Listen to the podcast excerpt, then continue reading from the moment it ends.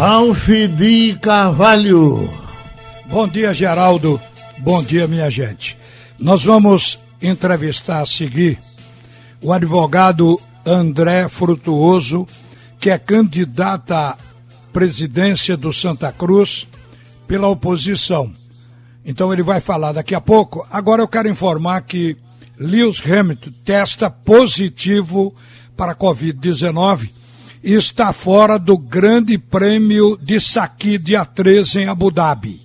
O comunicado foi feito pela Mercedes. Ele ficará fora da primeira corrida desde que estreou na Fórmula 1. O piloto já disputou 265 provas desde o Grande Prêmio da Austrália em 2007. Lewis Hamilton, portanto, fora pela Covid da próxima corrida. Hoje, na Libertadores, o Santos enfrenta a LDU. O Santos venceu a primeira lá na altitude de Quito por 2 a 1. Hoje também, o River joga contra o Atlético do Paraná. No primeiro jogo, foi empate de 1 a 1. O Flamengo também joga contra a equipe do Racing. 21 e 30 o jogo. O primeiro jogo também foi empate. Desses três que jogam hoje, só o Santos venceu por 2 a 1 a primeira fora de casa. Agora vamos conversar com o advogado André Frutuoso. André, bom dia para você. Eu gostaria que você já entrasse respondendo aí pela visão da oposição qual o dia realmente que vai ocorrer a eleição de Santa Cruz? Se no dia 14 agora de dezembro, ou se realmente está aceita a mudança feita pelo Conselho para o dia 10 de fevereiro do ano que vem. Bom dia. Bom dia, Ralf de Carvalho. Bom dia a todos que fazem a Rádio Jornal.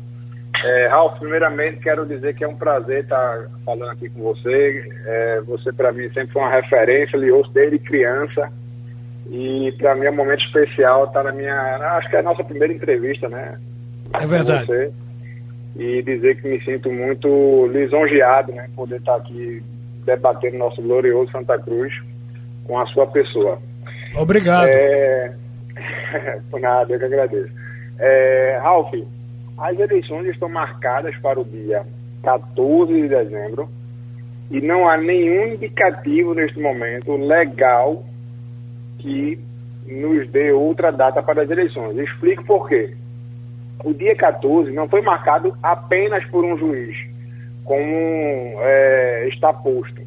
O dia, o dia 14 foi marcado pelo estatuto do clube. É o estatuto que prevê que as eleições ocorrerão na primeira quinzena, ou seja, até o dia 15, do ano de sua realização, do ano da realização da Assembleia Geral. Está previsto no estatuto. Não foi cumprido pelo clube, e nós ajuizamos, né, o jurídico do ProSanta ajuizou uma medida judicial que confirmou essa marcação através de uma sentença, perdão, através de uma liminar. Essa liminar não foi impugnada, o clube veio a, aos autos e cumpriu a liminar, informando o cumprimento da liminar. Não houve contestação do clube, Ralf, isso é importante, porque é, posterior a esse ato veio uma sentença, então é uma, é uma sentença não impugnada. O, o momento processual de impugnar já é, transcorreu e não houve contestação sobre isso. E, posteriormente, adveio uma sentença. Então, não é uma mera liminar como um ou outro é, vem dizendo por aí, ah, tem uma liminar que a qualquer hora cai. Não, não é assim. Há uma sentença judicial em, em que pese não houve recurso também sobre essa sentença, houve um embargo de declaração o embargo de declaração não tem o poder de mudar a, a, a, sentença, é apenas uma medida para integrar mediante uma obscuridade, uma omissão, então não, há, não tem como mudar essa sentença. E quando o clube fala que está esperando um recurso, a gente fica perguntando ao clube onde é que está esse recurso. Cadê esse recurso? Porque esse recurso, se é os embargos, os embargos não têm essa força de modificar a sentença. Se deveria ter Olha. sido feito na contestação, a contestação foi confirmando, o clube foi aos autos, Ralf, dizer que não impugna, não contesta a decisão do judiciário. Então as eleições estão marcadas e confirmadas 14 de dezembro. Bom, mas aí tem um nó. digamos que a situação atual não prepare o clube para essa eleição, isso vai dar uma outra batalha jurídica. Eu, ontem, conversando com Tonico Araújo, que é quem está mobilizando a situação para apresentar o nome, ele disse que o nome vai sair. Eu digo, ué, mas a data já está determinada para dezembro, já não há tempo para inscrição. Ele disse: olha, o nosso advogado, o advogado da situação, disse que está tranquila a mudança da eleição, o adiamento por dia 10. Quer dizer, o Conselho não teria, digamos, esse poder no seu entendimento, que também é advogado André Frutuoso. Não, não tem e por um motivo muito simples, Ralf. É, é muito claro e evidente as razões. Ninguém pode dar o que não possui. É, é, o, o, você, Ralf, não pode me dar uma, uma Maserati 1987. Você provavelmente não tem esse carro, então você não tem como me dar, concorda? Concordo. Então ninguém nem o carro, nem o dinheiro para comprar. Bom, ninguém pode dar o que não tem, Ralf. Então, o, o Conselho Deliberativo não pode dar uma prorrogação de mandato, porque colocar as eleições, Ralf, para, 14, para 10 de fevereiro é dar mais um prazo para essa gestão continuar. O ato de dar mais prazo é um ato que vem de quem confere os mandatos. Os mandatos são conferidos para o sócio na, através de Assembleia Geral. O Conselho não tem um mandato para dar. Então, o Conselho não pode prorrogar mandatos. Isso é muito simples. No direito constitucional, isso é feito pelo chamado poder constituinte. Isso aconteceu no Brasil recentemente. As eleições no Brasil estavam marcadas para outubro, dia 3 de outubro, e o Congresso Nacional, através de uma Assembleia Geral, o Congresso fez uma reforma à Constituição e adiou as eleições para o dia, para, para novembro. Então isso acabou de acontecer. Aqueles que dão o exemplo de que, ah, mas as eleições também foram prorrogadas a nível nacional. Esse exemplo é péssimo para a situação, porque não se aplica. Houve prorrogação de mandatos, mas houve, houve, perdão, houve prorrogação das eleições, mas pela via correta, através de uma reforma constituinte. E houve prorrogação de, de eleições, adiamento de eleições, mas sem prorrogação de mandatos. É totalmente diferente. Então, o Conselho Deliberativo ele não tem um mandato para poder dar mais mandato ou menos tempo de mandato para uma gestão ou outra. O Quem André... pode fazer isso é apenas a Assembleia Geral, Ralf. Desculpe eu lhe interromper, é por causa do, do tempo e, e, a gente tem muita coisa a perguntar. Por exemplo, você assumindo o Santa Cruz agora, justamente numa hora perigosa, digamos, você poderia é, digamos, ter um técnico, o nome de um treinador na cabeça, tentar fazer uma mudança no futebol.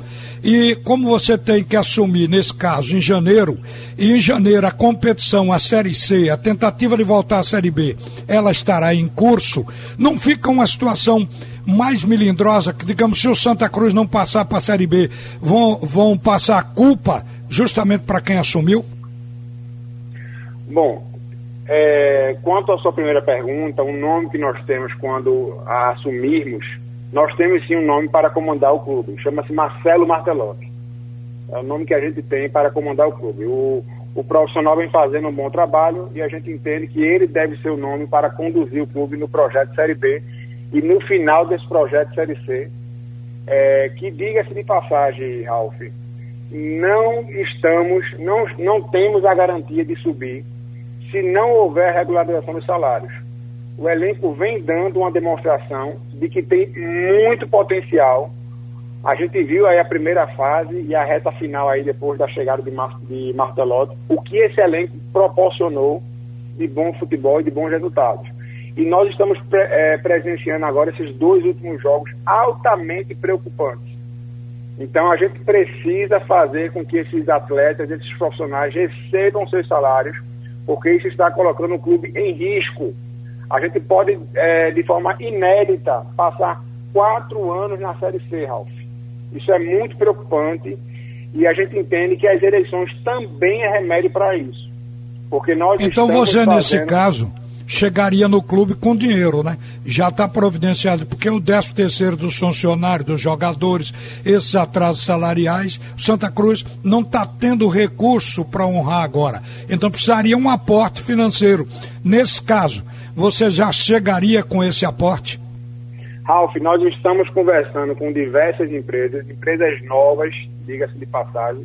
Não é o atual grupo de empresários que atua no clube, que vale refrisar, são verdadeiros heróis, verdadeiros guerreiros esses empresários, são a, são a verdadeira resistência que diante de um clube altamente obscuro, trancado, fechado, continuam ajudando Santa Cruz de forma heróica. Nós vamos contar com esses empresários, mas de uma forma diferente, não pedindo e mendigando dinheiro, mas sim fazendo, fazendo contratos é, bem feitos, com previsão de, de entrega e previsão de contraprestação do clube.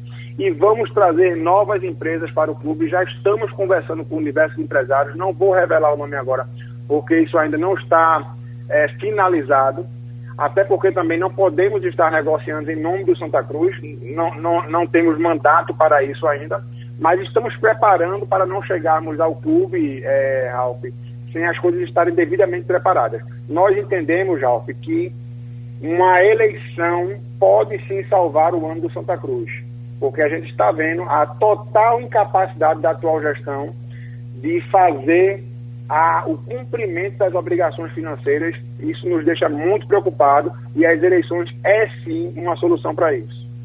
Bom, agora mesmo, um clube co-irmão, o esporte, adiou as eleições para o mês de março, quer dizer, de, muito depois do encerramento da Série A, do campeonato deste ano. Mas só o esporte. 11 clubes da Série A têm eleições marcadas para dezembro. Três deles já realizaram. Corinthians, Botafogo e Vasco da Gama já têm os seus presidentes eleitos. Mas os demais clubes, para completar os sete restantes, eles vão fazer as eleições esse ano dia 11, dia 12, Atlético Mineiro, Bahia, Curitiba, Santos, São Paulo, tem eleições marcadas para o dia 12 de dezembro e tudo anda para se cumprir. Mas aqui virou moda adiar as eleições. Eu tenho uma pergunta para você com relação, por exemplo, ao convite que você fez a Grafite. Grafite seria o seu vice-presidente de futebol? Qual seria o cargo que você teria para grafite? É, Ralf, grafite é um grande ativo hoje, não só do Santa Cruz. É um grande ativo hoje do futebol. Uma pessoa que conhece muito o mercado europeu, conhece o mercado alemão de futebol, conhece o eixo Rio-São Paulo, tem contatos em, em CBF, contatos no São Paulo, Vasco da Gama, enfim, vários clubes. Então a gente até se surpreende como é que um ativo dessa magnitude não é utilizado pelo, pelo clube atual. O convite que nós fizemos, Ralf, foi um, uma sinalização para o próprio grafite e para a nossa nação coral, que nós contaremos sim com esse ativo para que ele venha compor o projeto. Na posição de vice-presidente de futebol, talvez não. Talvez é, o grafite possa atuar como um embaixador do Santa Cruz para projetos específicos ou como um consultor da presidência. O formato, Ralf, ele ainda não está definido, até porque o grafite é hoje empregado de uma emissora de TV e a gente não pode é, estar fazendo alguns anúncios sob pena de o prejudicar. Mas o fato é que grafite é de nosso interesse que esteja no nosso projeto, ele já finalizou positivamente é, iremos fazer mais alguns anúncios nos próximos dias com o grafite e é um, um início de relação que está é, iniciando, é, Ralf, de forma muito saudável. O grafite se mostrou a todo momento muito ético. É, é, impressionante o conhecimento dele de futebol, tanto nas reuniões privadas que nós fizemos, quanto na live, o conhecimento que esse profissional tem do futebol. E a gente quer trabalhar com os melhores, as melhores mentes, para que a gente tenha um Santa Cruz forte, Ralf. Doutor André Frutos, como é que você avalia a administração, a gestão do atual presidente Constantino Júnior? Porque ele está com um time montado com sacrifício, é mais que está fazendo. Perdeu ontem, mas é consequência do desligamento, porque o grupo já atingiu o primeiro objetivo, que é estar no quadrangular que vem na segunda fase da, da Série C. Então, mas a campanha é boa. Esses jogadores foram prospectados na gestão dele e houve a pandemia. O Santa Cruz não tem receita que venha da televisão porque não há é, digamos, pagamento de direitos para a Série C. Mas como é que você avalia a gestão dele, ele que inclusive não quer concorrer à reeleição?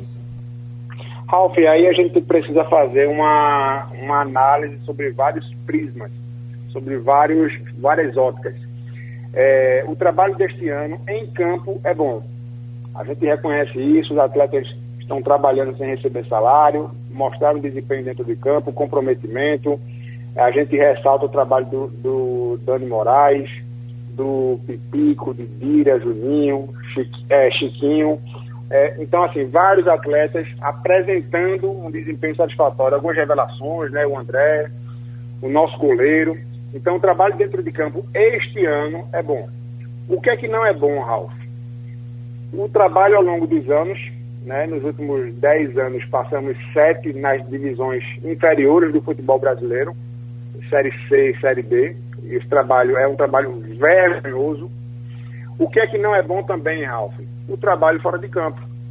A gente não pode analisar o clube, o clube, Ralf, apenas dentro de campo, até porque dentro de campo nada mais é do que um espelho do que acontece fora de campo. E fora de campo, estamos, estamos muito atrasados, Ralf. O clube hoje é, ainda continua com a prática do presidente do executivo virar presidente do Conselho Deliberativo no mandato subsequente para julgar as próprias contas.